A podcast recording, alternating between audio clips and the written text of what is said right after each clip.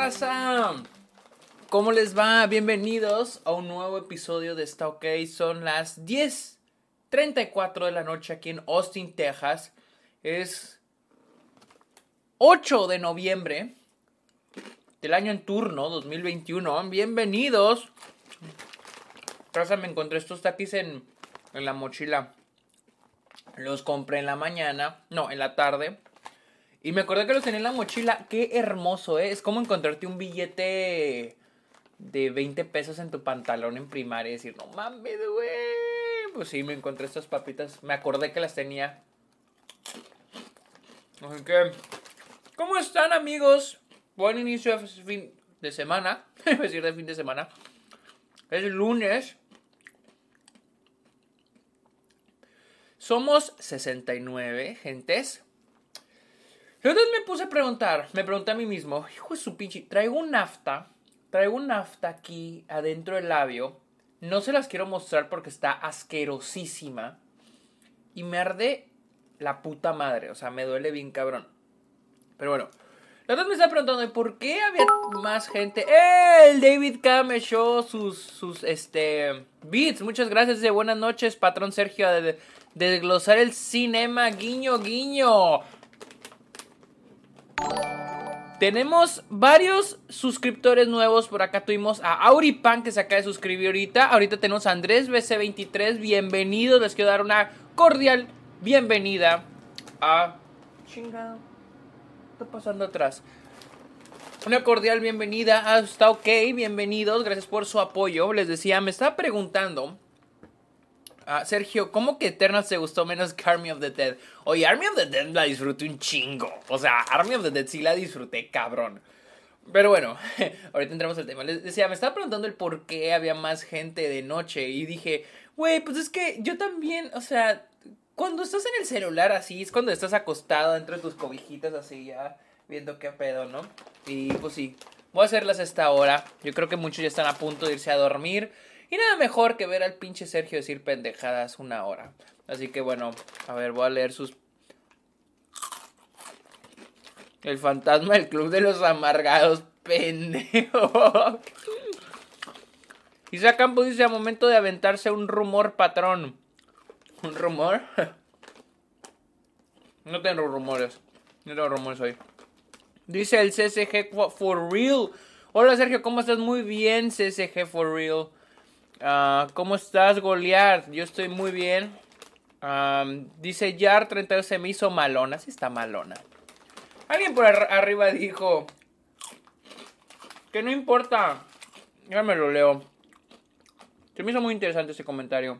Dice Danny Boy Rocky 175 dice sea lo que sea que digas de la peli, quiero que sepas que eres genial. Gracias, Danny Boy y que cada quien tiene su opinión y la respetamos. Pues yo no la respeto.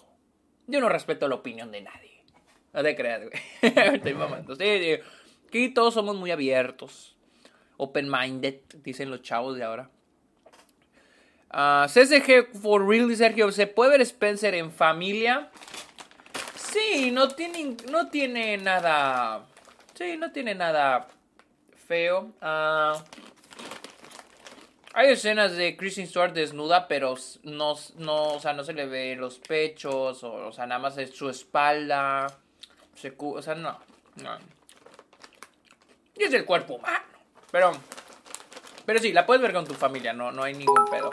El David Cabe echó más beats. Muchas gracias, David. O David. Mm. Pero ya, ya voy a dejar de comer pinches Dice, el güeldito, oye papi, esta semana sí hay planes de podcastito. Les voy a decir la neta.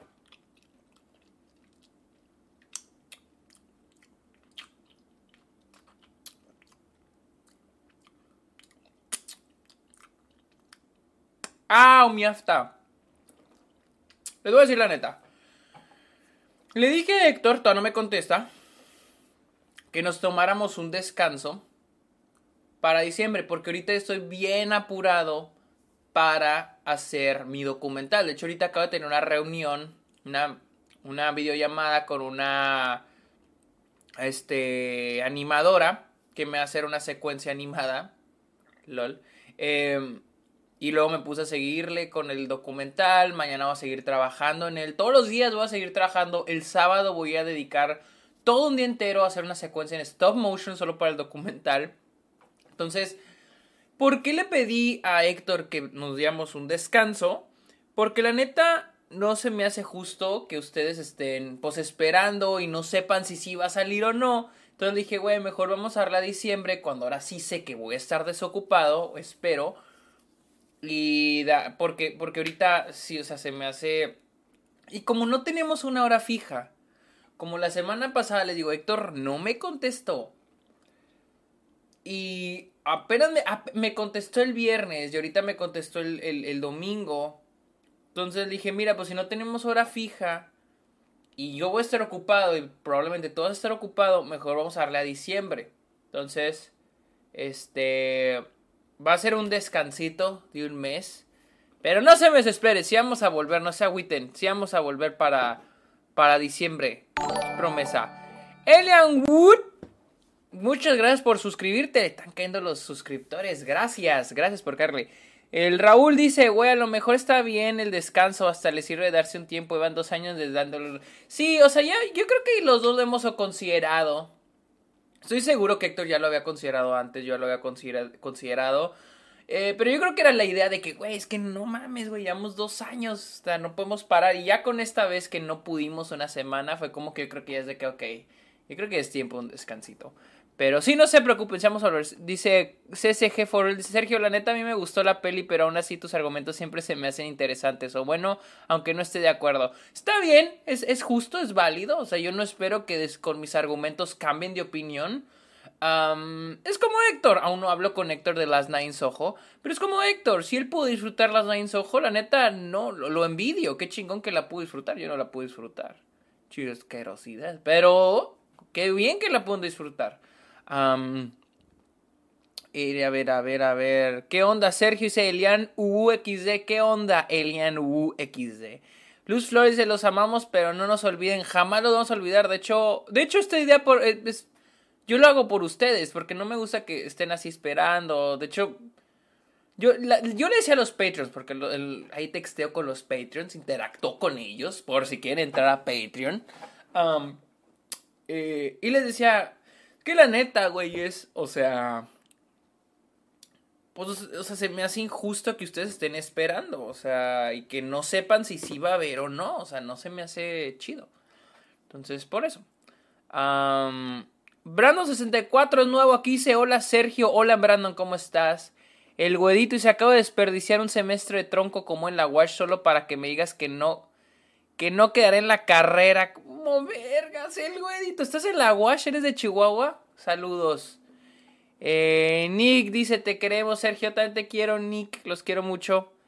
Danny Boy dice: Acá en mi ciudad no pusieron sojo. Que por cierto, los Patreons, eso es exclusivo de Patreon, vamos a tener una videollamada el domingo.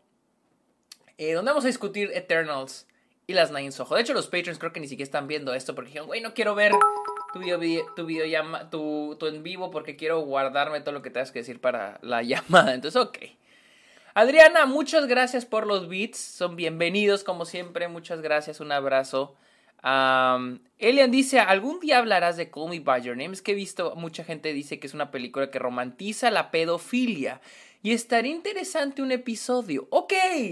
Muy interesante lo que dices. Es decir, Call Me By Your Name romantiza la pedofilia. Te diré algo cuando yo vi Call Me By Your Name sí fue algo como que, o sea, a mí me gusta mucho Call Me By Your Name, pero sí fue algo que, que sí me, me, una pregunta que yo me hice mucho cuando la vi sobre, sobre, por las edades de los personajes, pero sí, sí es un tema muy interesante.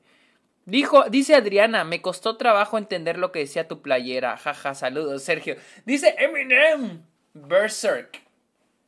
Mándale quitando la playera, guacala. Eh, Berserk es la canción de. Creo que es del. del Marshall Mathers LP 2, que salió hace como 6, 7 años. Wow. Dice Mordo, en mi rancho solo hay dos funciones y espero y le vaya bien y te tenga linda noche. Muchas gracias, Juan. Eh, sí, Eminem. David Cav me mandó más bits. Muchas gracias. Dice, yo, solo sé que en este video llamada Patreon habrá trancazos. Me gustó Eternals y Soho. Va a haber putazos, güey. Va a haber putazos en esa madre. Eh, CSG for Real dice Sergio, mira Mysterious Skin, toca un tema interesante y quise saber tu opinión. ¿Cuál, ¿Cuál es esa? No había oído de esa. Ya somos 108 viewers, wow, eh. Nunca, nunca llegado. Creo que, creo que es lo más que he tenido de viewers aquí, wow. Gracias, amigos. Tweet Salen dice Sergio, ¿viste las filtraciones de Spider-Man? Sí las vi. O sea, Ok, el, el, güey que las filtró acaba de decir que, él cree que son falsas, que ya las borró y que no, pero... O sea, a este punto siento que es Sony filtrando todo, o sea, filtrando pedacitos, porque les está funcionando. Tiene la gente hable y hable y hable y hable y hable y hable la película. O sea, incluso viene el póster que sacaron con el Duende Verde. El duende verde está hacia el fondo, casi invisible, así bien chiquititiquitiquinino. O sea, es como que... Ah, a ver si encuentras las pistas. O sea, siento que ya es Sony. O sea, ya siento que es Sony filtrando las cosas. Pero bueno, este no, este no es un tema sobre Spider-Man No Way Home. Incluso, eh, eh, ahora les digo, lo más probable es que en las siguientes semanas, incluso pienso que podría ser mañana, porque Marvel saca los trailers los martes, podría haber trailer con Toby Maguire y Andrew Garfield o uno de los dos. O sea, yo guarden este pinche video, yo se los dije en el podcast, yo se los dije. Neta, yo les dije. uno de los siguientes trailers, ya sea el siguiente o el segundo, no sé si el primero fue un teaser, pero uno de los el siguiente tráiler va a tener a uno de estos, dos cabrones. O sea, o de alguna manera Sony va a usarlos para promocionar la película. Eso de que va a ser un secreto hasta que veamos la película, lo dudo así totalmente. Lo dudo cabronamente. el póster es una mierda y lo sabían. Yo creo que por eso pusieron al Duende Verde de a gratis. Sí, está medio culero. O sea, sí está medio culero. Pero el. Está chido el Duende Verde, ¿no?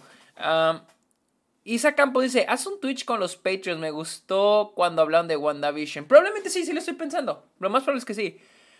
Uh, Ellen dice, ¿has visto el corto Runaway de Kanye West? Claro que sí lo he visto. Está bien chingón, güey. Está bien chingón.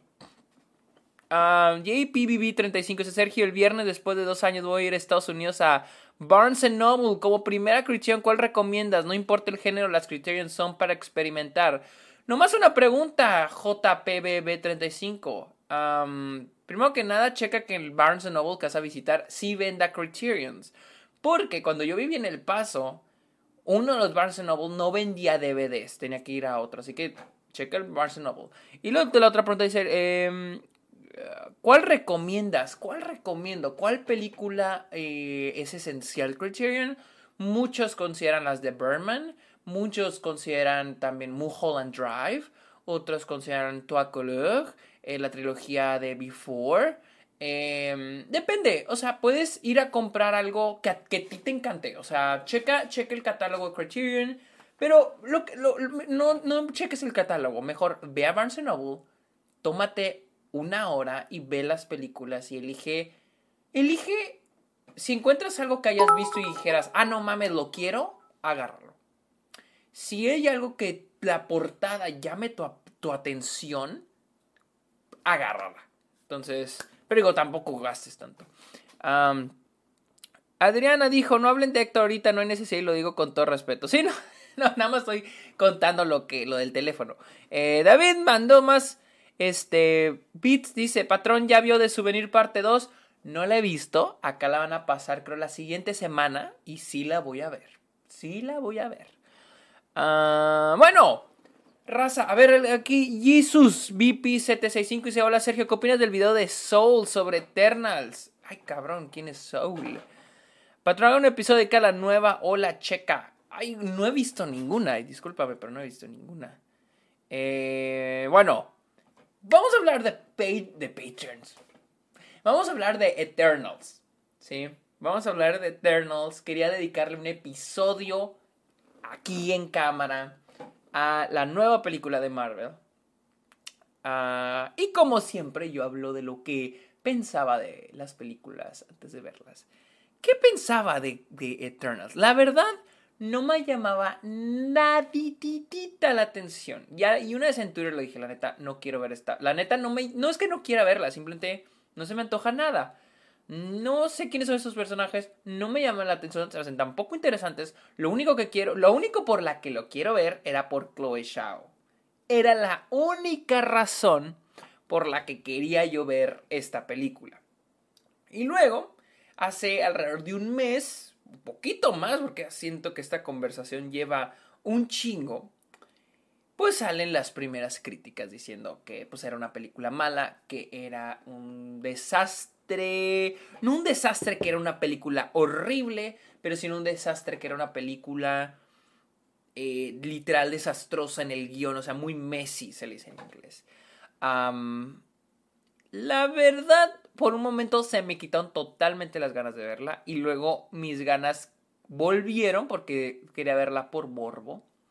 Y el día de ayer fui a verla con mis compañeros, con tres compañeros de mi clase, tres compañeros de, mi carrera.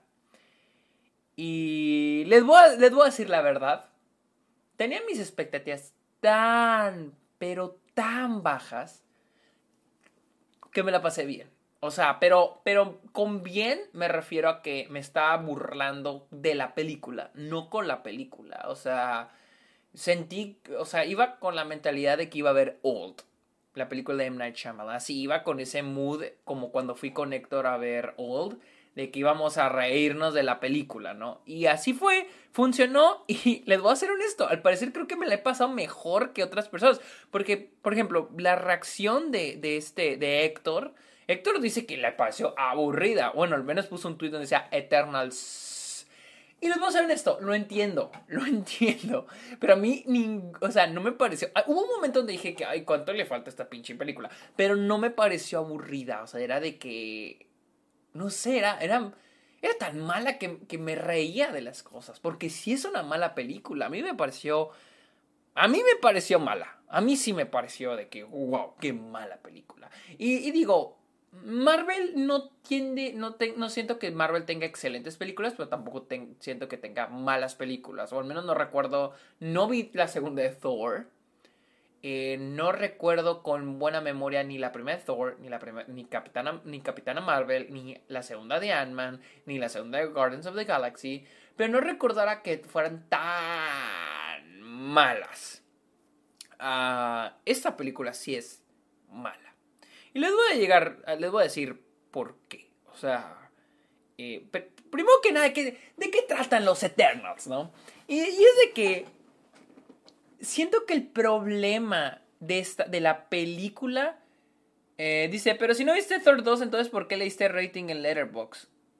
No a Thor 2 no le tengo rating.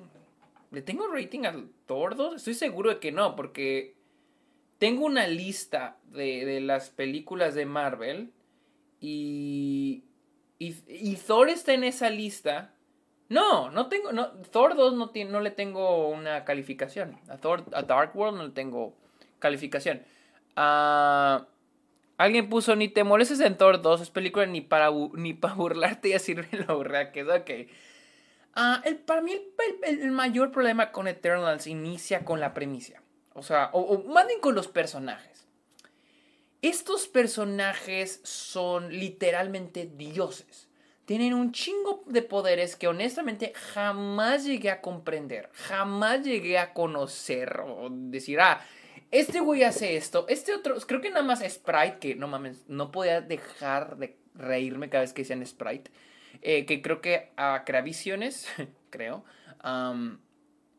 y creo que ya, esa es la única que recuerdo. Entonces, para mí el mayor problema de esta película recae en, en la cosa de que estos personajes son dioses. O sea, desde el momento que veo en la primera escena que a un cabrón le cortan y lo sanan. Entonces dije, verga, o sea, mínimo a los Avengers, esos cabrones, al menos los, los puteas y reciben un buen putazo, ¿no? Y, aquí dije, o sea, ¿cuáles son sus debilidades? ¿Cuáles son sus...? Porque como personaje necesitas que tengan una vulnerabilidad. O sea, entonces, ¿cómo...? ¿Cuáles son los stakes? Y para los que no sepan qué son un stake, qué es un stake en un guion, es ¿Qué pasa si el personaje no logra lo que quiere? ¿Cuál es el obstáculo? Pero si estos cabrones son dioses, entonces, ¿cuáles son sus desventajas? Literal, es, el problema que mucha gente tiene con Superman en el cine. De, de o sea, este güey es invencible. ¿Cuál es lo, qué es lo interesante en ellos? Desde ahí para mí es el problema número uno de, de la, de la película. la idea de que estos cabrones son literal invencibles, son dioses, o sea, no tienen una debilidad, no encontré una debilidad, solo el que les quitan la memoria y pues se mueren, pero al parecer nada más lo hacen los deviants, los monstruos esos.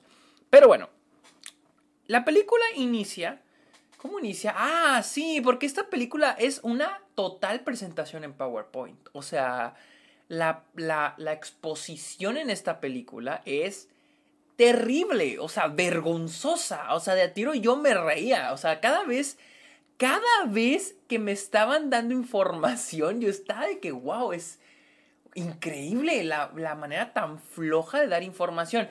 Y otra vez, volvemos al problema número uno de la película, es de que son un chingo de personajes.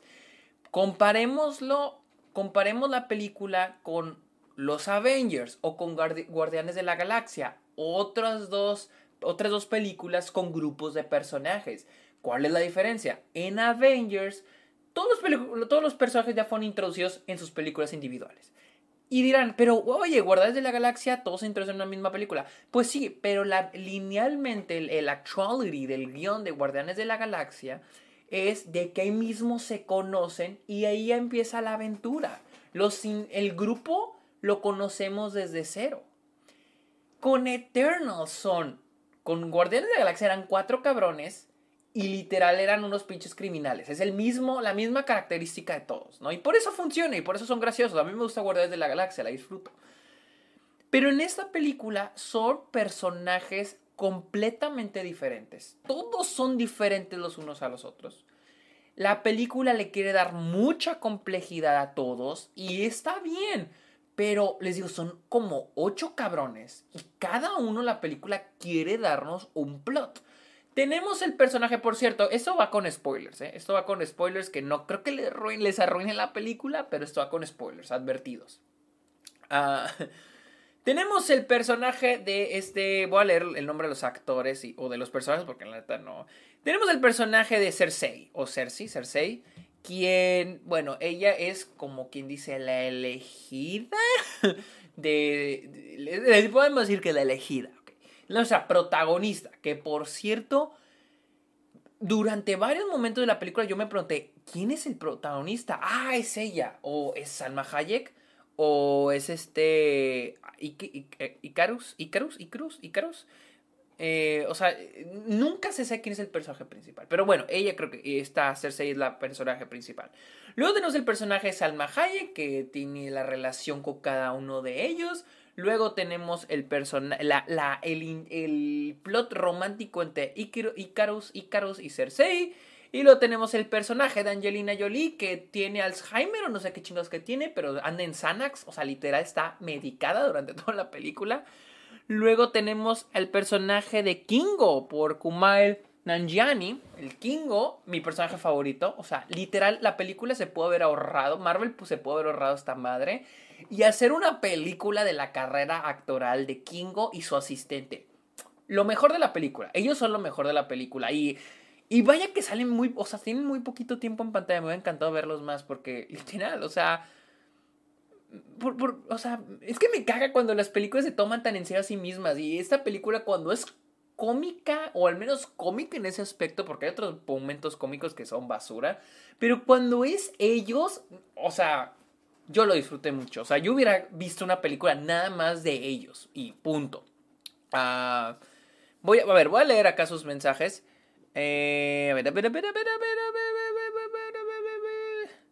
Dice Vika Corco, a mí me caga que siempre ponen Angelina como la morra con mental issues. Sí, güey, o sea, y, no dice nada. Angelina Jolie, desperdiciadísima, desperdiciadísima. dice Kike27277, yo no sé si has preguntado, pero ya se canceló. Ah, ya, ya te están contestando. Bueno, y así, ¿no? Tenemos, tenemos, tenemos a Sprite que está enamorada de Icarus. O sea, y lo tenemos el plot de Brian Tyler Henry que tiene a su hijo y a su esposo, novio. Luego tenemos el personaje de este Barry Kuff, el que sale en, en, The Killing of a Secretary Dunker, quien es el que dice es que tenemos que ayudar a los humanos interfiriendo y ellos dicen que no, no podemos. Y luego también tiene su también tiene su plot romántico. Entonces, son un chingo de cosas pasándole a un chingo de personajes que quieren desarrollarse. Y para esto, la película acude a la manera más floja de a las maneras más flojas de exposición, que es estar dice y información en la cara. La película, de hecho, inicia con letras, o sea, explicándote el contexto. Y no tengo problema, Star Wars lo hace, funciona. Blade Runner lo hace. Y aquí digo, ok, está bien.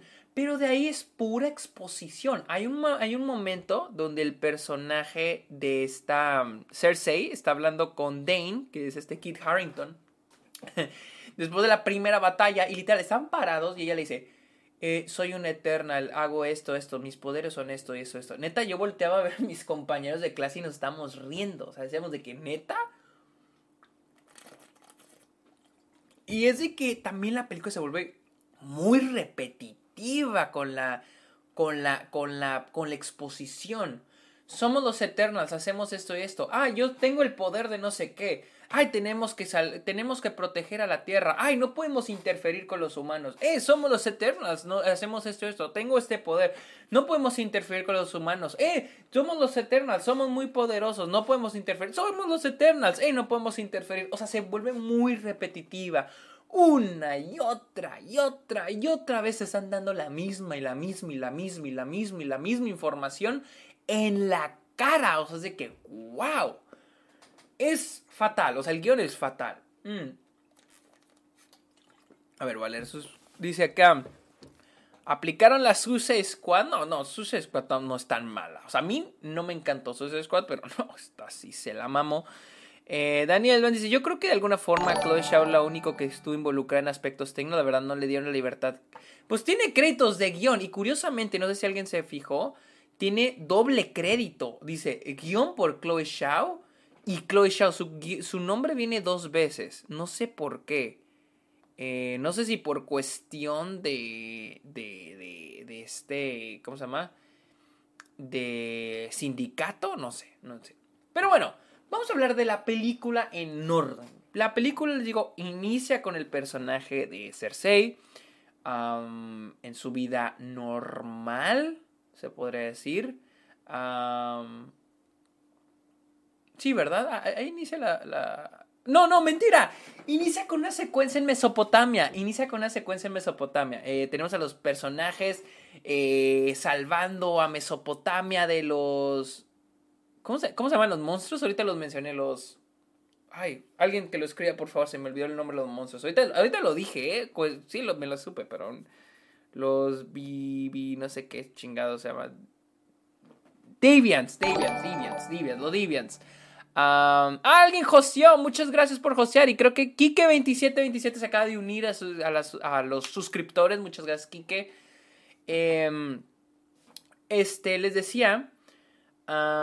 Los Davians, tenemos una. La, película inicia con los eh, Eternals peleando con los. Este. Gracias, David K, por hostear el stream a un viewer. Bienvenido ese viewer, bienvenido.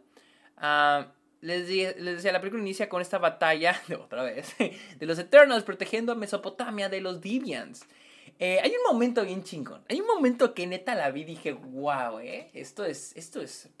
Los Lumière hicieron el cine para esto, ¿no? Y es en el que un niño está pescando con su papá.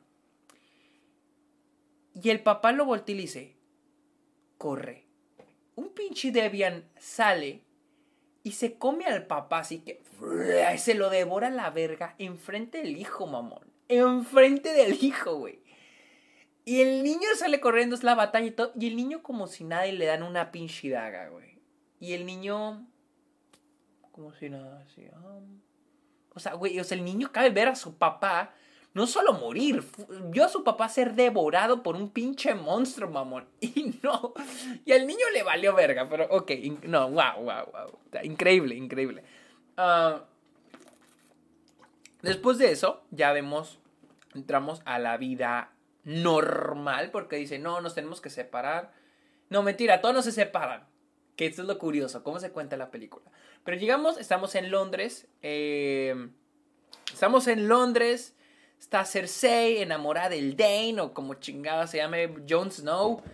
Este, y de repente se hacen los chingazos con un Deviant, ¿no? Sale un Deviant de Londres y empiezan a pelear y su puta madre y se tienen que proteger y sale la Sprite y la verga, ¿no? Pelean con el Deviant en los primeros minutos de la película.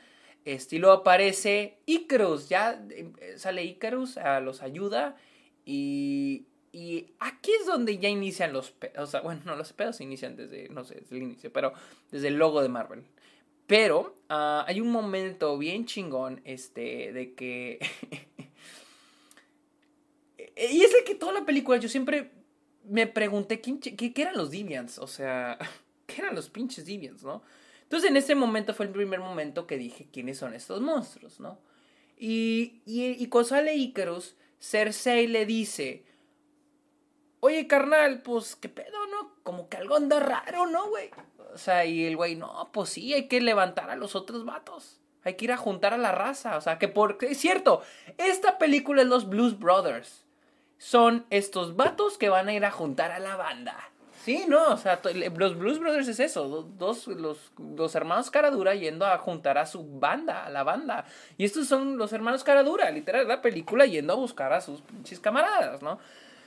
Entonces, aquí es donde yo me pregunto, ok, ¿qué es lo raro? Porque tiembla, o sea, hay un temblor. Solo hay un temblor, hay un temblor que luego se nos explica el por qué. Curiosamente solo hay uno, nunca más vuelve a haber temblores, nunca más vuelve a haber temblores. Pero hay un temblor y lo aparecen los Deviants. Y ahí fue cuando dije, ah cabrón, ok, aquí es el incident, inciting incident, ¿no? Lo que se llama en el guion inciting incident, que es lo que nos dice que el personaje va a salir de su zona de confort, pero todavía no lo hace, o sea, no es el brinco al segundo acto. Entonces dije, ok, algo raro anda aquí, ok. O sea, ya, ya, digo, va a ser una chingadera que va a destruir el mundo, tienen que ir a juntar a estos cabrones, a los compas, y, y tienen que salvar al mundo. Que por cierto, veo muchos que dicen, esta es la película más diferente de Marvel, no sé de dónde. O sea, literal no sé de dónde son. Es un grupo de personajes con poderes que tienen que salvar al mundo de una amenaza. E, eso es, o sea, eso es. Pero bueno, este... Voy a necesitar más agua, güey. Entonces, pues ya no, se van y corté nos vamos al flashback, carnal. Porque sí, esta película no solo tiene exposición de diálogo, bla, bla, bla, floja. Tiene flashbacks, flashbacks larguísimos, flashbacks de hasta 10 minutos. O sea, y ahí volvemos para atrás en la historia. Y les voy a ser honesto, siento que los flashbacks son los momentos más entretenidos de la película. A pesar de que son muy... Ah, mmm, tiene una palabra. Hilarious, no, no, es este. Están muy chistosos, están muy bizarros. Hay un momento donde los personajes literal están en Tenochtitlán. Es Tenochtitlán, ¿verdad? Sé que era en Mesoamérica, pero era Tenochtitlán. Se me hizo un momento increíble, asombroso. O sea, literal, hay una masacre. hay una masacre. Y ellos están así, chill, o sea, no, ¿lo salvamos o no? No, es que no podemos, güey. Es que es pedo de... No podemos interferir. No podemos interferir. Y lo oyen los gritos de... ¡Ah! ¡Mamá, ayúdame! ¡Ah! ¡A mi abuelita la violaron! O sea, mamá, así, y lo hizo... No, güey, no, es que no podemos ir. Ándale, es que tenemos que ayudar. Así, ¿no? Pinche llamas atrás, güey. O sea, es cagadísimo. Pero, pero se me hace uno de los momentos más divertidos de la película. Se me hace un momento muy chido. Y, les digo, volvemos a flashback solo para explicarnos quiénes son, su relación y para responder preguntas, ¿no? Porque esta película va a escarbar un chingo para hacer un chingo de hoyos en la trama, en el script, para que una escena después aparezca un personaje que te explique ese agujero. ¿sí? Muchas veces pasa. Con los Deviants pasa todo el tiempo. Toda la trama se va explicando así. Entonces, este... Ya tenemos el flashback y luego volvemos con nuestros personajes. Ya no están en Londres, están en Estados Unidos. Porque sí, toda la primera mitad de la película son puros elipsis. ¿sí? Para los que no sepan qué es un elipsis, un elipsis es cuando se pasa de una escena a otra y entre esas dos escenas hay un lapso de tiempo. Y nunca sabemos qué pasó en ese lapso de tiempo. Una manera tan muy huevona de hacer que avance la, película. ¿Cómo, no, ¿Cómo le hacen aquí para los elipsis para que no se note tanto? Ah, porque nos ponen un flashback ahí. Es lo de Londres. Luego tenemos el flashback con Salma Hayek y luego ya los tenemos en, en, perdón, en Estados Unidos. Luego tenemos otro flashback y luego los tenemos en, ¿qué era? Australia o en, en, India, entrando como si nada a los estudios de este, de este Kingo. Así, como si nada al estudio, entrando como si en Bollywood, una de las industrias más grandes del mundo, así, entrando así como si nada, güey. O sea, dije, ¿what? Pero bueno, pero bueno. Este, llegan a Estados Unidos, donde, oh my god, se dan cuenta que Salma Hayek ha muerto. Ha muerto. Y ella era la líder, ¿no? No entendí eso de los roles, pero ella, ella era la líder y le pasa el rol a Cersei. Cersei eh, agarra el rol y ahora ella es la... Ella está al mando de este pedo. este, a ver, eh, a ver, Eternals, el ahorita no puede, a ver, voy a leer aquí los comentarios. Daniela Tong dice Eternals, el ahorita no puedo al regreso. JPBB35 dice, pues pinche anciana, ¿quién la manda total dos meses y ya se iba? A JFM dice, por, pero me gustó que le llamaban como fue el pedo de la conquista, masacre, no guerra. Decidieron hablar con la verdad. O sea, sí, sí, pues sí, que a, un genocidio. Elmo dice, dijo elipsis y todos pensamos en te lo resumo. Elipsis a, ver, alguien acá dice, Carlos Daniel dice, patrón, ¿qué opina la voz de Nov de las en las películas? Depende cómo es utilizado. Hay gente que lo considera muy flojo. Mm, yo depende cómo es utilizado. Ahora, aquí hay una manera muy culera donde lo usaron. Eh, Cero dice, y como siempre todo lo interesante pasa en USA. Exacto. No, esta película no transcurre en Estados Unidos. Que yo sepa. Eh, Tutsi Allen dice huevos, tremendo spoiler, me tragué, síguele. Güey, literal es el, primer, la primer, es el primer acto. Uh, Lim Limo dice, ¿crees Eternals es un problema por el MCU o Chloe por falta de experiencia con tantos personajes? Es que, es que es en general, o sea, ¿cómo iban a...? Se me hace bien difícil escribir esta pinche película, o sea... Es, está cabrón, no siento que sea solo culpa de ella, es simplemente estos personajes siento que son muy difíciles de crear. Digo, tienes a los Vengadores que son personajes más vulnerables que los Eternals. Y, y, y, aún así ellos tuvieron sus películas individuales. Los Eternals no, y son personajes tan complejos tan complejos y complejos no porque sean muy profundos, pero complejos a la idea de que son dioses, güey. Son dioses con un chingo de, historia que le quieren meter en dos, tres, casi tres horas de película. Uh, Jesus VP dice, Sergio, si le dan una segunda parte Eternals, ¿quién sería mejor quien la dirigiera?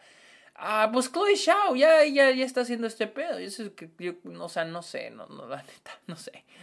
Slee Freddy Game dice, bueno, no es muy históricamente correcta la caída de Tenochtitlan en el aspecto de españoles contra mexicas.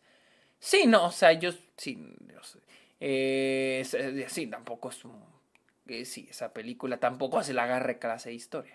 Eh, X Bruno Potatronx dice, yo nomás quiero ir a ver Eternals porque parece una canción de Pink Floyd, nomás por eso, güey, literal, nomás aparece al final, no creo que valga la pena, solo si quieres ir por eso.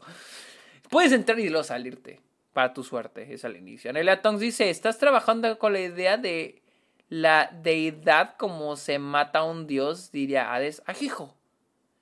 El Rick Killer 03 dice, The Eternal se me hacen de esos personajes casi imposibles de adaptar. Es que sí, güey. O sea, si Superman se nos hace difícil de adaptar, güey. Eternal se me hace se me hace igual de difícil. El problema es que a Eternal se le están, le están poniendo una trama muy profunda a cada personaje. Pero bueno, les digo, vamos a ir brincando flashback actualidad. Flashback actualidad.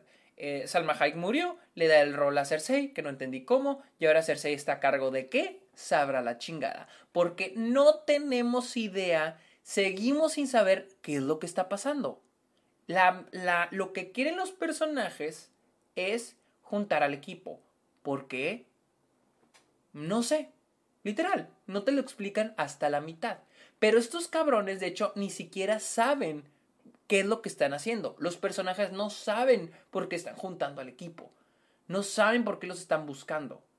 Pero bueno, entre flashback y actualidad, pues nos van a, ir explicando cuáles son los conflictos entre ellos y luego en la actualidad las consecuencias, ¿no? El por qué se llevan así.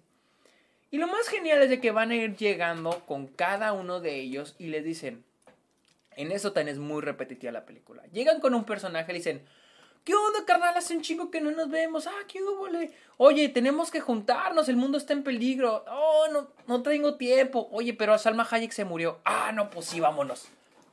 Así uno. Otro. ¿Qué hubo, carnal? ¿Cómo has estado? No, aquí. Oye, tenemos que juntar al equipo. Hay que salvar al mundo. No, no tengo tiempo. Salma Hayek se murió. Ah, no, sí, fuga. Tercero también. Oye, carnal, ¿cómo has estado? Ah, tanto tiempo sin verte. Oye, tenemos que salvar al mundo, juntarnos y salvar al mundo. No, no puedo porque no, no tengo tiempo. Oye, pero Salma Hayek se murió. Ah, no, sí, fuga. Así, cabrón. Así se la llevan. Así se ve la pinche película de que no puedo, pero Salma Hayek se murió. Ah, sí, no, fuga. Así. Tres, cuatro, cinco personajes. Y así se la llevan. Esa es la mitad de la película, hablando de voices en voces en off, donde esta men, eh, esta... Se me olvidó el pinche nombre de la protagonista. neta, o sea, la protagonista... Cersei. Cersei, eh, cuando Cersei tiene esta visión, porque todo es a partir de visiones, como las que tenía Salma Hayek, donde se nos explica todo, carnal. El vato gigante este rojo, que no, no, sé cómo se llama, si alguien me lo puede... No sé, si, no sé si él es un celestial o él crea los celestials alguien si puede explicármelo. Eh, pero eh, este güey le da así toda la explicación a esta men. Toda la pinche explicación se la da así de que no, mira. Eh, si él los crea, ok. Le dice, mira, este, esto es lo que está pasando. Pon atención. Así. Siguiente, siguiente diapositiva. Mira, haz de cuenta que en la tierra metimos una semillita y ahí se va a crear un celestial. Pero, siguiente diapositiva. Okay. Pero cuando salga esa semillita, se va a crear un celestial y va a destruir el planeta Tierra. Y pues sí está el pedo. Ah, ¿te preguntas? No, ¿qué son, qué son los deviants o de, deviantes o deviantes, lo que sea? Los deviantes que son, ah, sí, eh, siguiente diapositiva. Mira, yo creé los deviants para eh, que ayuden a los humanos a evolucionar, pero... Uh, siguiente, siguiente diapositiva, gracias. Pero, este, pues se me salieron de control, se me salieron de control y yo los creé a ustedes para que los controlaran a ustedes, para que controlaran a los Deviants. Este, y nada más. Y ya. Eh, ¿Preguntas, sugerencias? No, está bien. Ok, y ahí sale. Gracias por, gracias por poner atención. Gracias por su atención. Bravo. Ya, sí, literal. Son, es una secuencia donde se nos explica quién es ese güey, cuál es el problema, quiénes son los Deviants, eh, cuál es el propósito de los Eternals. Y ahora es este conflicto de eh, tenemos que salvar al mundo, pero no podemos porque es, nosotros no es nuestra responsabilidad, pero es que estamos encariñados de los humanos es que hay que salvarlos, eh, pero ¿cómo vamos a destruir un celestial? Yo dije, güey, o sea, e, e, este hijo de su pinche madre, o sea, ¿cómo le van a ganar? ¿Cómo van a decir de que, cómo van a detener de que este celestial salga y destruya el mundo? O sea, ¿cómo, güey? O sea, y, y es, de que es interesante cómo esta película te genera esta gigantesca meta que es salvar al mundo porque adentro hay una semillita con un div, o sea, y jamás sientes los stakes. ¿Por qué? Porque casi no hay humanos, porque casi no hay humanos en peligro. O sea, no, no siento, o sea, me vale madre. Ahora, siento que Marvel ha hecho mucho de el mundo se va a acabar, que ya no me creo, o sea, ya no compro, o sea, ya no me ya no me provoca apuro el ver a personajes salvando el mundo. Me da igual, sé que lo van a lograr. Sé que lo, que, sé que lo van a hacer. Y luego de pilón me estás poniendo personajes que se cortan y se, y se curan. Entonces, ¿qué, ¿qué, me tiene aquí sentado? Si sé que esto es, si el final de la película, sé que van a salvar al mundo. Y bueno, la siguiente mitad dirá, no, pues ahora hay que dirás, bueno, ahora van a buscar la manera de de, de, salvar al planeta. Pues sí y no, porque todavía después de la mitad sigue la travesía de buscar a los otros cabrones, de seguir buscando más Eternals. Van a buscar al personaje de Tyler Henry, al personaje del güey de este... Ay, cabrón, de, de Killing of Sacred Deer. Y también la misma de que, hoy tenemos que ir, no, pues que yo tengo familia aquí, no, pero tenemos que salvar al mundo. ¡Arre, fugámonos!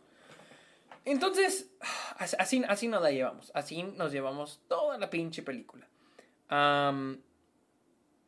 después, este, llega el momento de salvar al el mundo. Ah, por cierto, sale el twist de que el personaje de Icarus es malo y él todo lo planeó. Pero no me, no, me quedó en claro. Este sí les pido que me lo expliquen. Ojo, Icarus dice, y esto pasa en, obviamente en un flashback, se nos pone un flashback donde nos revelan que él mató a Salma Hayek porque él sabía que Salma Hayek sabía que la Tierra iba a ser destruida. Y este güey se emperró y dijo, no. Entonces la mata. Y, él es el que hace que estos güeyes se reúnan para... ¿What? ¿Qué? Eso, eso, sí fue lo que no entendí. Pero, este... Sus respuestas o explicaciones son más que bienvenidas. luego, este, pues, les digo, él resulta ser el malo, no hay como que hay una investigación y llegaron a él, no, él sale y dice, oiga, yo soy el malo, yo soy el malo, pendejos se la creyeron, eh, pero sí, así, así, así, así, así está el pedo, o sea, él sale y dice, yo soy el malo, y ya, él es el malo. Eh, y lo tostan de que, ¿cómo pudiste? No. Eh, y él se va ah, y están de que, ¿qué vamos a hacer? Luego traen estas pulseritas que porque dicen Tyler Henry dice, oye, güey, tenemos que estar todos unidos para congelar esta madre. Y luego dicen que Cersei eh, ah, hizo un Devian, lo hizo árbol y que ahora sí, que eso le puede ayudar para detener. ¿Cómo? O sea, o sea, ella convirtió un Devian en árbol y que eso le puede ayudar a detener al este, al, al celestial de, de crecer o salir de la tierra destruida. No entendí, o sea, no entendí, no hay lógica, no hay lógica en los poderes de estos personajes. A pesar de que en serio la película está trata de explicar un chingo de cosas, un chingo de cosas, jamás entendí la lógica bajo los poderes de esta bola de cabrones. Así, así. Um, fue el mejor personaje en la peli, Change My Mind. No sé ni quién, es que no sé ni quiénes son, güey. O sea, no me puedo aprender el nombre de esos cabrones. A ver, dice Nick la explicación que dice, entendí que solo los dejó seguir porque sí y luego piensa que están yendo muy lejos, así que los detiene. Es lo que se me hace una mamada. dice JFM, dice, como que entendí que Salma le dijo a Icarus desde antes porque iba a ser el sucesor y se clava con la misión, pero Salma decide irse por Cersei. Selma y Salma se raja del plan y él se emperra, por eso la mata. Ah, o sea, la mata porque le dio el rol a hacerse. ¿Cómo? Según necesitaba Druid para dormir al celestial o esa madre, La tipa está hace un árbol y de repente ella es la que detendrá todo, ¿ok? Jesus BP dice, Wanda creando las realidades alternas, Loki liando el multiverso, Kang haciendo temporales Eternals XD. Drake es Barry Keegan, el de Killing of a Sacred Deer. Ah, ok, ok, ok. Bueno, y luego, pues tenemos este momento que ya el, este güey se va. Y luego, por cierto, Kingo se va. Dice, ay, yo no voy a pelar. Ahí nos guachamos. Ahí nos vemos. Que no entiendo cómo fue la explicación porque, ok, estábamos hablando de esto mis compañeros y yo. Y al final de la película dicen, es que tuvieron que unir como que sus poderes o unificarse. Unificarse para, para poder congelar al celestial. Pero mi y, dicen que incluso Icarus aceptó hacerlo, o sea, él se unió a eso. Pero entonces, ¿por qué? Pero, pero este güey se fue, este cabrón se fue, este güey... A Kingo se fue. ¿Él estaba también consciente de eso? Y si entonces estaba consciente y también el otro güey, entonces ¿para qué eran las pulseras? O sea, es que esta película está, es increíble, o sea, es una, un, desmadre, el guion es un desmadre. Eh, luego, pues claro que sí, tenemos una escena, una batalla final contra este Icarus, que es un CGI horrendo, terrible, o sea, un CGI de la chingada, o sea, feo, feo. De hecho, todo el CGI de la película es muy malo, muy malo.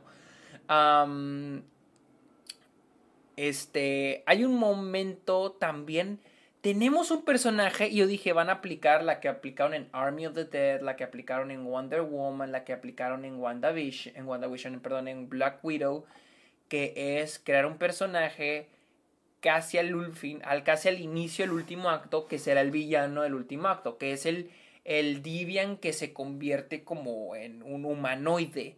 Pero no, el, el que agarra a Angelina Jolie, que lo vemos en el tráiler, no, al parecer no hizo, no, no sirvió de nada. pensé que iban a pelear contra él, pero al parecer pues no. y luego pues obviamente lo logran, congelan al, al celestial y el mundo está salvo. Y pues sí, acaba la pinche película. Que por cierto, otra cosa, eh, los Deviants. Los Deviants es, algo que, eh, que, que, que me... o sea, es que los Deviants es lo que más me causa como que curiosidad. ¿Cuál es el propósito de los Deviants? ¿Sí? O sea, ¿qué hacían en la película? Y después me di cuenta, hablando con mis compañeros, que el punto de los Deviants es crear escenas de acción. Es la, es el es la única intención que los Deviants tienen en esta película. Crear escenas de acción. Porque las escenas de acción, ah, muy bonitas coreografías, pero narrativamente son malísimas. Les voy a decir por qué. Tenemos la escena cuando van a la villa esta de, del güey de Killing of a Sacred Deer. Eh, que me gusta mucho ese personaje. Me gusta mucho por la idea de que hay que ayudar a las personas, pero no podemos. Eh, les digo, tenemos esta escena donde van a la villa y aparece un Deviant. Y hay una escena de acción donde pelean contra él. Si tú mueves este momento de acción lo mueves a otra escena, lo mueves a la escena cuando se, cuando se reúnen con Angelina Jolie, con Angelina Jolie y el, y el señor el gordito asiático. ¿Va a cambiar algo en la narrativa de la película? No. Si la mueves a otra escena, a otro momento, ¿va a cambiar la narrativa de la película? No es solamente el Deviant apareciendo porque entonces les digo, no entiendo los Deviants, aparecen de repente. Y vuelvo a mi pregunta, el inicio de la película cuando aparecen en Londres. ¿Por qué apareció en Londres el Deviant? ¿Es común que aparezcan Deviants? Porque en ese momento cuando dicen, no, no, hay algo raro pasando, tenemos que juntar al equipo. Entonces yo dije, aquí ah, entonces lo raro son los Deviants, pero después es como que se aparecen de repente, no tienen... Ah, no, no, no, no, no tienen como que una lógica tampoco. A ver, acá JFM4 dice, creo que justifican los Deviants con lo del equilibrio o algo así, ¿no? Pero yo tampoco ya no lo entiendo. O sea, los Deviants dicen que los Deviants dicen que estaban ahí para ayudar a los a los a los humanos a evolucionar, pero se salieron de control y este güey creó a los Eternals para poner para controlar a los Deviants. Pero entonces los Deviants es algo común. Entonces mi pregunta al inicio de la película es, ¿qué es lo que hace que nuestros personajes salgan a buscar al equipo? Porque entonces lo de los Deviants, porque yo pensé, ah, este monstruo indica que algo, algo, pues esto no es común. Pero entonces los Deviants son comunes en este mundo. Y aparecen de repente. Ahora, mi idea es, ¿por qué los Deviants aparecen donde están los Eternals? Porque el punto de los Deviants, según la película y según lo que entendí, es hacer que los humanos evolucionen, atacarlos para que evolucionen. Órale. Y se salieron de control. Entonces, los, los Deviants están por todo el mundo atacando humanos. ¿Cómo es posible que en este mundo jamás un humano o jamás el gobierno ha identificado a los Deviants? Algo así como los sentinelas en los X-Men. Que es como que los humanos... No, los sentinelas no, no. No, como los X-Men en los... En los como los X-Men en, los cómics. Que los, los humanos tienen identificados, el gobierno los tiene identificados y crean a los sentinelas para controlar a los X-Men. ¿Por qué aquí en este mundo existen los Deviants y el, mundo no sabe de ellos. Y, y luego lo chistoso es que los Deviants solo aparecen donde están los Eternals. Entonces, ¿los Deviants atacan a los Eternals? ¿Qué no se supone que su propósito es atacar a los humanos para hacer que evolucionen? Eso es lo que no, lo que no, no capté. Entonces, al final del día, me puse a pensar, esta película las escenas de, acción de esta película solo es con Deviants. Si quitas a los Deviants, no tienes escenas de acción, más que al final cuando pelean con, con Ícaros. Pero de ahí fuera no tienes escenas de acción con, sin Deviants. Entonces dije, ah, los Deviants solo existen para tener escenas de acción, lo cual me parece extremadamente patético. Extremadamente patético. pero bueno, les digo, el guion, creo que hay más problemas del guion, es malísimo, malísimo, exposición horrible, terrible, o sea, pésima. Eh, una lógica. Otra, otra es. ¿Esos personajes pueden volar? ¿O pueden teletransportarse? O sea, porque hay un momento donde aparecen en un lado. Y me imagino que cuando no existían aviones se tenían que teletransportar de alguna manera. Entonces, ¿por qué usan el pinche avión? ¿Por qué usan el avión de Kingo? ¿Por, qué, ¿Por qué están usando el avión? ¿Qué? O sea, ¿what? Pero bueno, a ver, ¿qué dicen? Los Deviant, dice Ruby Zoom, dice, los Deviant están tranquilos, descongelados hasta que Icaris le dio a Salma y pues creo que decidieron ir por los poderes de los demás, o al menos el único que toma los poderes porque los otros solo existen. Entonces, entonces, ok, todos los Deviants estaban congelados, porque recuerdo esa escena, pero yo pensé que se refería a unos. Todos los Deviants estaban congelados y empezaron a salir por todo el mundo. Y pues vuelvo a preguntarme, entonces, ¿salen solo donde están los Eternals.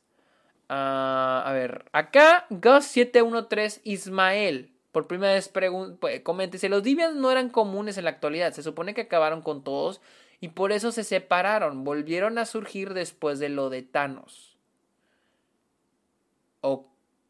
¿En qué momento lo explican? Porque recuerdo el que, el que dice Ruby Zoom, que es donde explican lo de que están congelados. Uh, dice, además, ¿por qué se aparecen de repente? Porque no se quedan juntos desde antes ya hasta este instante. Pues sí. Ah, a ver, a ver, a ver, a ver. Dice Limi Limón, oye Sergio, ¿dónde quedó el celestial que congelaron? Pues se quedó congelado, carnal. Kiki dice, Sergio, nada que ver con Eternas, pero vas a ver Belfast, sí, este jueves. Sebastián dice, lo que quieren los Deviants es evolucionar y así poder seguir subsistiendo. Si hay una fuerza igual de fuerte que ellos, obvio que la deben exterminar. O sea, entonces ellos solo andan buscando Eternals para quitarles la, la, la memoria. Entonces me imagino que entonces los Deviants son un villano, un antagonista más de fondo para crear una secuela, me imagino.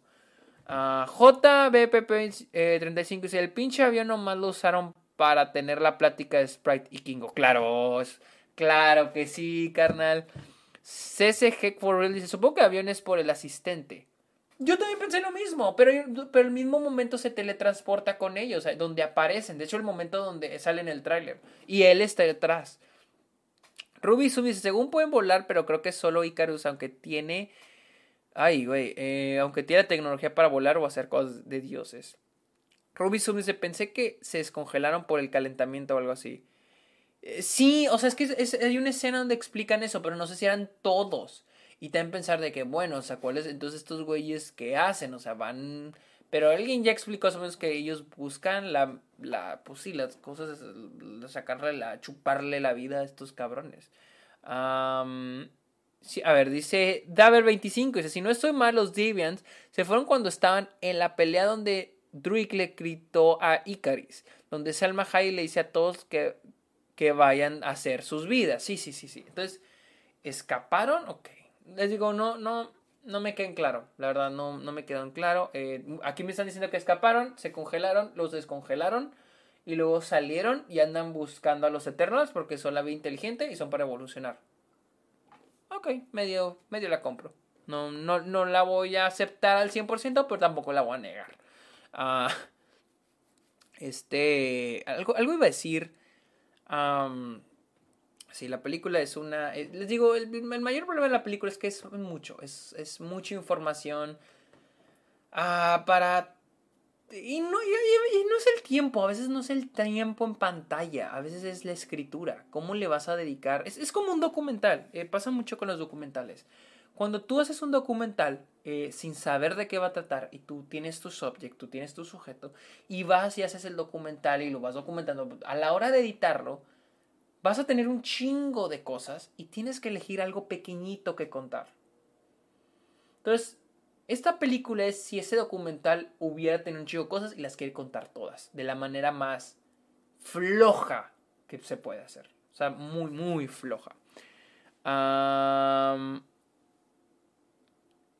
Eh, dice aquí que acabo de ver que Salma Hayek filmó por varias películas, pero no se, pero no se murió.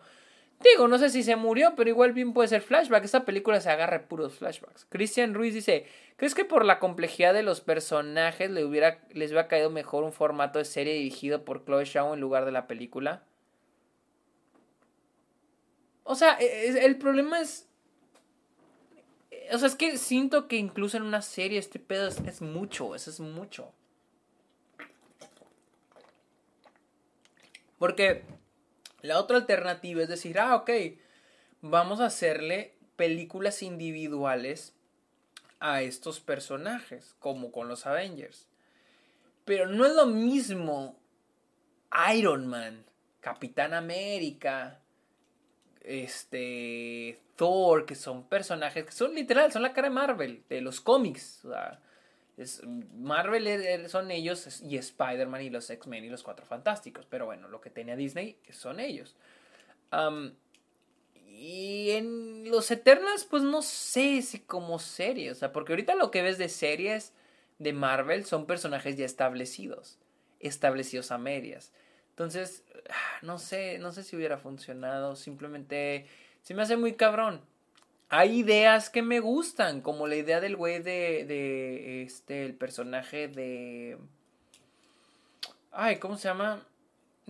no me sé el nombre del actor, ni siquiera me sé el nombre del personaje. El güey de The Killing of a Sacred Deer. Me gusta la idea de que él de tenemos que ayudar a los, a los humanos. O sea, no podemos quedarnos parados viendo. Pero pues, ahí se queda, se quedan medias. Ah, tiene algunas ideas padres. Eh, ahora, la protagonista no, no me gusta. Es, ni la actriz me gusta. Está, se me hace muy acartonada. Se me hace muy sin chiste. Eh, sin nada de carisma. Eh, y el personaje es malo. O sea, nada más es la líder porque sí.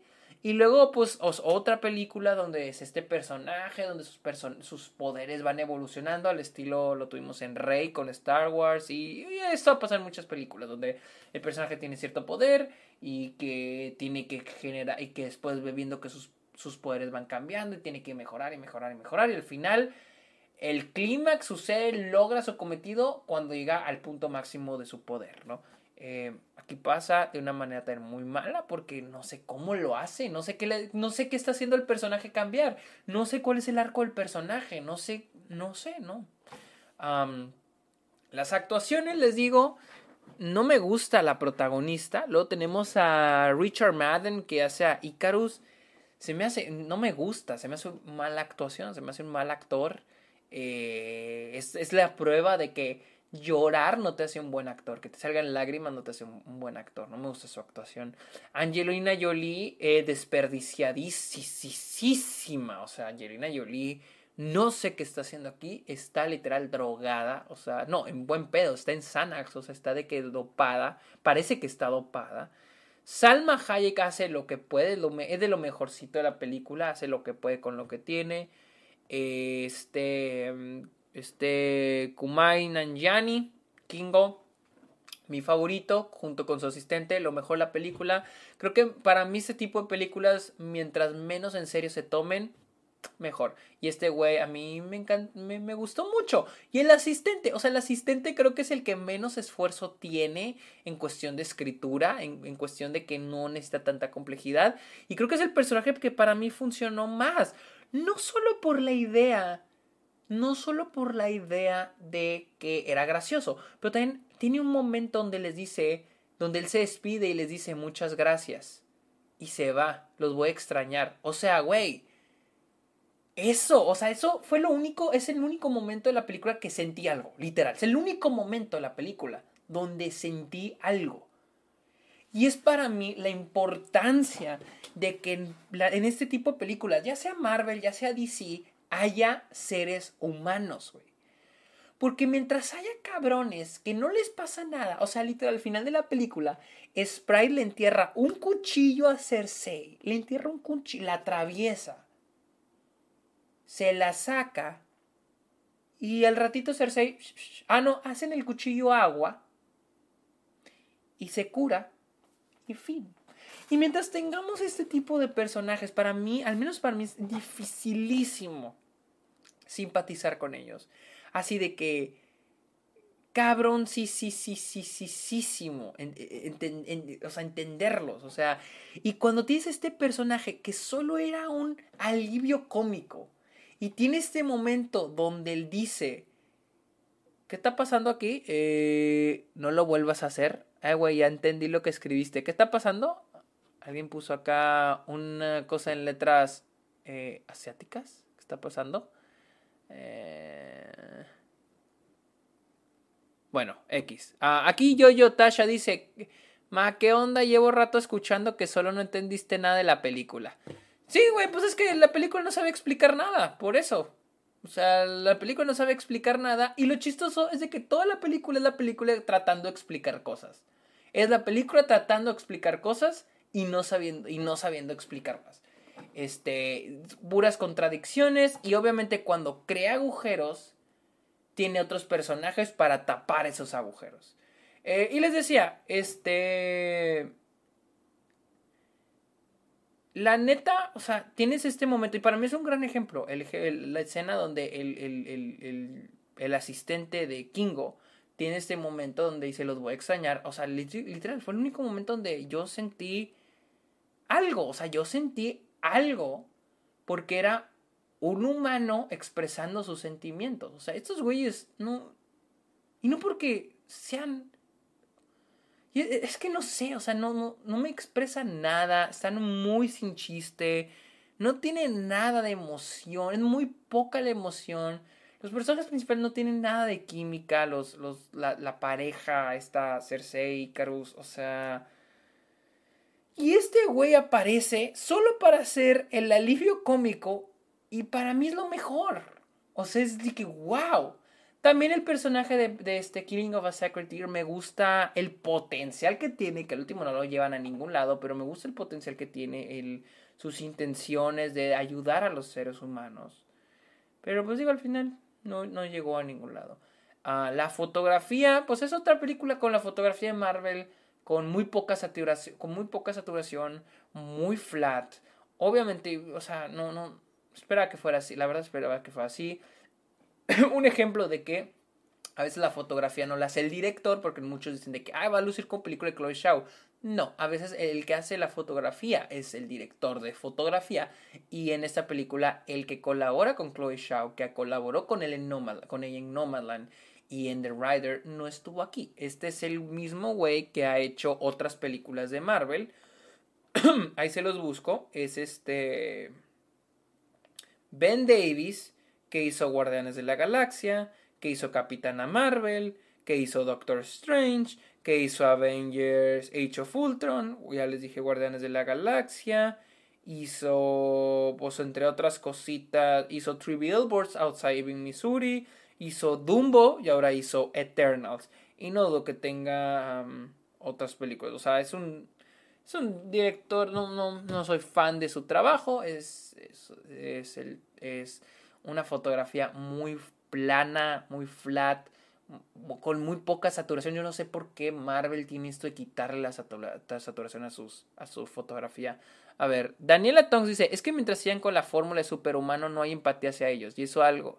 Y eso algo que caracteriza, caracteriza demasiado como por ejemplo Batman y Spider-Man en los cómics. ¿sí? X-Men Days of Future Past, ¿te parece buena película? Sí, me acuerdo que la vi y me gustó. Eh, Tarzan de Cine dice, yo creo que la cosa de poder no era su debilidad, sino su trasfondo. Yo creo que Chloe Zhao sabe que los personajes son demasiado poderosos, por eso pone escenas como la de Fatos con su bomba atómica. Son problemas al pensar si los humanos somos dignos. Pero, pero por ejemplo, es que lo de la bomba atómica a mí me dio risa. O sea, sí que neta, o sea, neta. E, entiendo, entiendo la intención y entiendo lo que me estás diciendo. Tienes razón, o sea, es, una muy buena idea, pero siento que está muy mal ejecutada. Está muy mal ejecutada. Y son momentos nada más, no es como que lo vamos a través de la película, solo son momentos. No, no, no llego, porque sí, esa, eso, eso que dices, este, taza de cine, taza de cine, es una muy buena idea. La, la, la idea de... Que es lo mismo, que es lo mismo que Doctor Manhattan en Watchmen, que es eh, ¿vale la pena ayudar al mundo? Ya no quiero estar aquí, que es lo que decía Doctor Manhattan. Es, un, una idea muy chingona, o sea que, a pesar que no es la primera vez que se usa, es muy, es muy útil de usar. Pero aquí nada más lo usan en ese momento. No es como que. Porque es, es cierto, en, eh, el personaje de Brian Tyler Henry eh, tiene ese dilema de que no vale la pena salvarlos. Pero después de que vamos a salvarlos, no existe ese conflicto del dilema de lo salvo o no. Que taza de cine sería una gran idea, sería alguna idea si toda la película se englobara eso, pero no. El personaje de Tyler Henry, eh, Henry Brian, Henry Brian Tyler, Henry Tyler, Brian, Brian Tyler Henry, este, lo tiene solo en esa escena y después nos olvidamos de eso. O sea, lo convencen en la casa así, no les digo, no hay un convencimiento, un conflicto en su persona para decir, es que les ayudo o no les ayudo, o sea, es que estos humanos se están matando entre ellos, no vale la pena, no, no vemos ese conflicto de nuevo. casi todas tus dudas sí se explicaron, pero en una o dos frases flojas. No se hace entender tanta, no se hace entender tanta explicación. No, yo sé que muchas de estas dudas se hicieron, este, eh, se explicaron. O sea, yo recuerdo que muchos era de que me hacía la pregunta y la siguiente escena había un güey explicándola literal a la cámara. O sea, había un chingo de dudas que yo me hacía y de repente teníamos un güey. Y el problema no es el, las dudas que creas, sino el cómo las estás explicando. Que les digo, ese es el mayor error de la película. Daniela Tong, Sergio se puso modo Joker, se dio cuenta de que la película no era una tragedia, sino una sino una sí, la neta sí. Ah, este, ¿está en alguna película de los X-Men te presentan muchos personajes? A ver, ¿están mejor alguna pelis de los X-Men? Te presentan muchos personajes con buen desarrollo. ¿Qué opinas? La cosa es que los X-Men no, porque hace, hace un año volví a ver la primera, desde hace años que no la veía. Y, y es este, y no tratan de crear un conflicto personal con cada personaje, ni cada tantas características. Entonces, pero es una interesante pregunta. Eh, dice, lástima que Chloe no le diera con esta peli. Ella está muy influenciada por Terrence Malick, que de veras sí sabe conectar con las emociones que expone al, ajá, el, em, elementos de manera correcta. Uh, Omar Ashu dice, buenas noches, raza, ¿de qué me perdí? No, carnal, de todo Eternals. Llevamos una hora veintidós aquí. Jordi eh, Robbins dice, Eternals es el intento de Marvel de reemplazar a los inhumanos. Aquella película ya olvidada y que se hizo serie sí, sí me, olvidé, sí me acuerdo que era mala. Eh, David 25, a mí me pasó justo al contrario. Lee Kinko y su asistente fue el alivio cómico, aportaron casi nada a la historia. Tiene razón, no aportaron nada. Ajá, no aportaron nada. Y, y, este. Y, el hecho de que se fueran yo estoy que seguro que el, que el, este, el actor, no me acuerdo cómo se llama, tuvo conflicto horario, conflictos con su horario y dijo ya no puedo estar para el clima, si no, pues hay que sacarlo del guion. Yo siento que fue así, o sea, yo siento que fue así, porque sí, no aportaron nada. En general creo que aborda una, una historia tan ambiciosa en cuanto primicia, es algo muy difícil con tanta explicación, justo por eso Kinjo y su ayudante caen bien porque dan un descanso con tanto agobio mental. Sí, te, doy la razón, la neta sí, no aporta nada, no aporta nada eh, Kingo ni su asistente pero pues de tanta mamada, creo que eso fue lo que más disfruté. Juan Parra dice, el director de fotografía es el de Crime Match. Sí, tenés el de Crime Match. Angry dice, en eso estoy de acuerdo, el guion es un desastre. Eric Taturcio 2 dice, ¿no crees que se siente muy forzada la inclusión? No. No, ¿por, qué se siente... No siento... O sea, ¿por qué se siente forzada? O sea, tienes güeyes eh, que son alienígenas. Bueno, no son alienígenas, son creaciones por parte de un alienígena. Entonces, ¿quieres que todos sean hombres blancos o todos quieres todos blancos? O una alienígena crea a, todos blancos. O sea, ¿cuál, ¿por qué crees todos serían hombres blancos heterosexuales? ¿O por qué piensas que está... o por qué alguien creería que, que la inclusión está forzada? Uh, Last Night o Eternals. Last Night in está menos peor, pero disfruté más Eternals. Porque ya con Eternals estaba mentalizado. O sea, iba con expectativas bajísimas. Uh, ¿Eso se sube Spotify? Muy probablemente sí. Muy probablemente sí. Este, ¿Te interesaría ver una James Bond de parte de Master Villeneuve? Sí, ¿por qué no? JFM4 dice, nada que ver en ese tema, la película no tiene problemas. ¿Desde cuándo las escenas post-crédito importan más que la misma película? Ya desde hace rato. Eh, y luego, ah, apenas iba a decir eso, CCG for real, okay. ¿Por qué opinas de la escena de sexo? Un poco incómoda, no porque esté ahí, sino por cómo está editada, está un poco rarita, pero no me parece, de hecho, siento que la escena de sexo es la, el mejor, la mejor manera de exposición que, han, que usaron en la película, una de las pocas buenas formas de exposición, porque es la única manera donde compré que Cersei y Icarus tuvieron algo. O sea, que tuvieron algo, que hay una conexión y el que haya una escena de sexo, no porque sea sexo, pero que haya una conexión física entre ellos, mm, hace que yo venda la que compre la relación, porque si quito la escena de sexo, no, no, ni fu ni fa entre la relación. Que de por sí la película no tiene nada de desarrollo de acuerdo al no hay nada entre ese conflicto entre estos dos personajes sobre su la relación que llegaron a tener. Nada. Y la escena de sexo fue la, literal lo único que de ese puente de, de esta relación, lo que la sostenía, ese pequeñito puente. Y creo que fue. El problema, les digo, es que está un, poco rara editada, pero de ahí fuera estoy a favor de la escena de sexo. la menos. es irónico que le hicieran caso al Modóvar.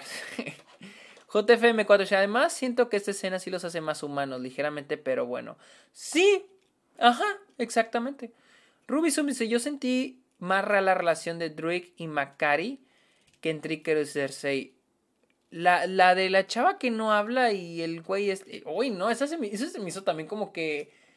Como cuando me quisieron forzar a, a Ryan y a la chava esta en High School Musical. Eh...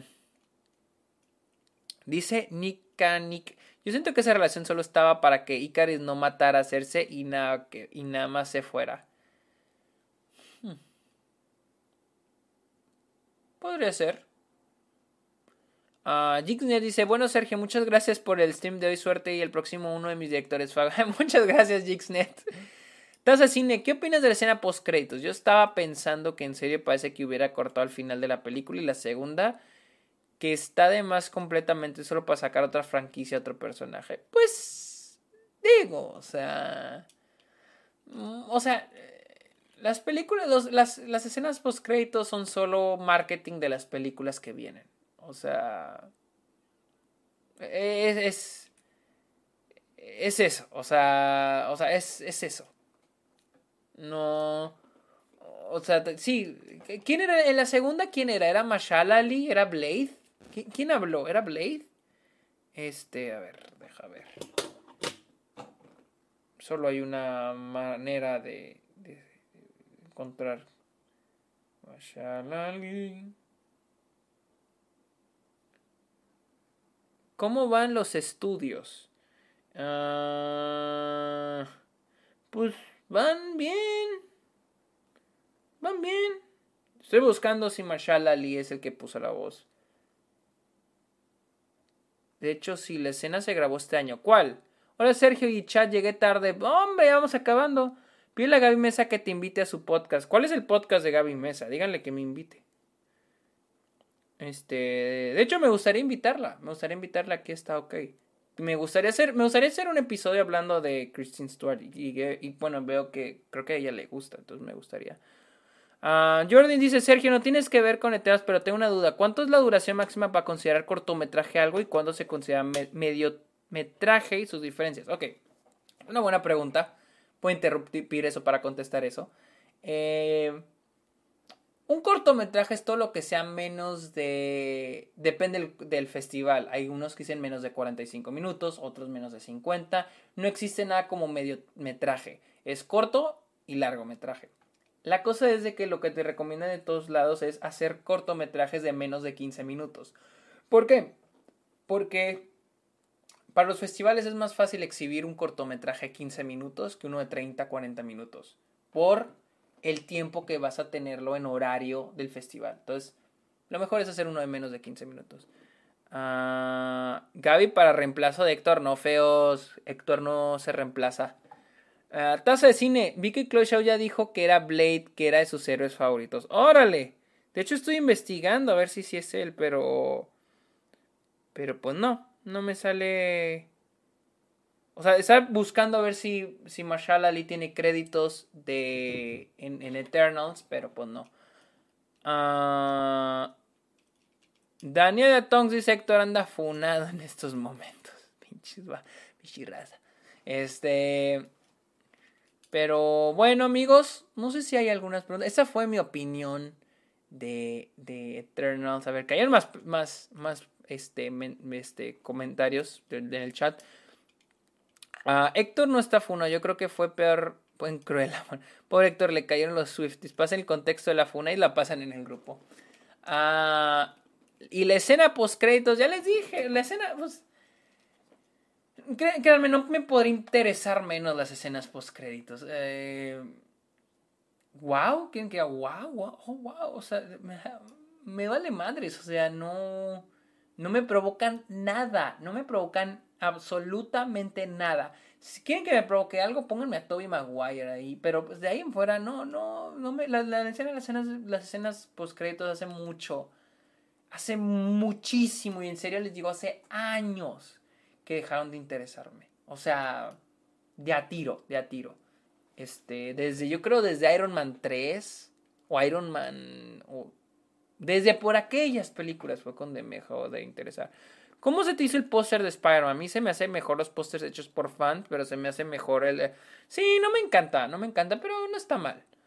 Uh, Isa Campos 14, la última escena postcritos que disfrutaste, ya sea MCU o de otra franquicia. Muy buena pregunta, no me acuerdo.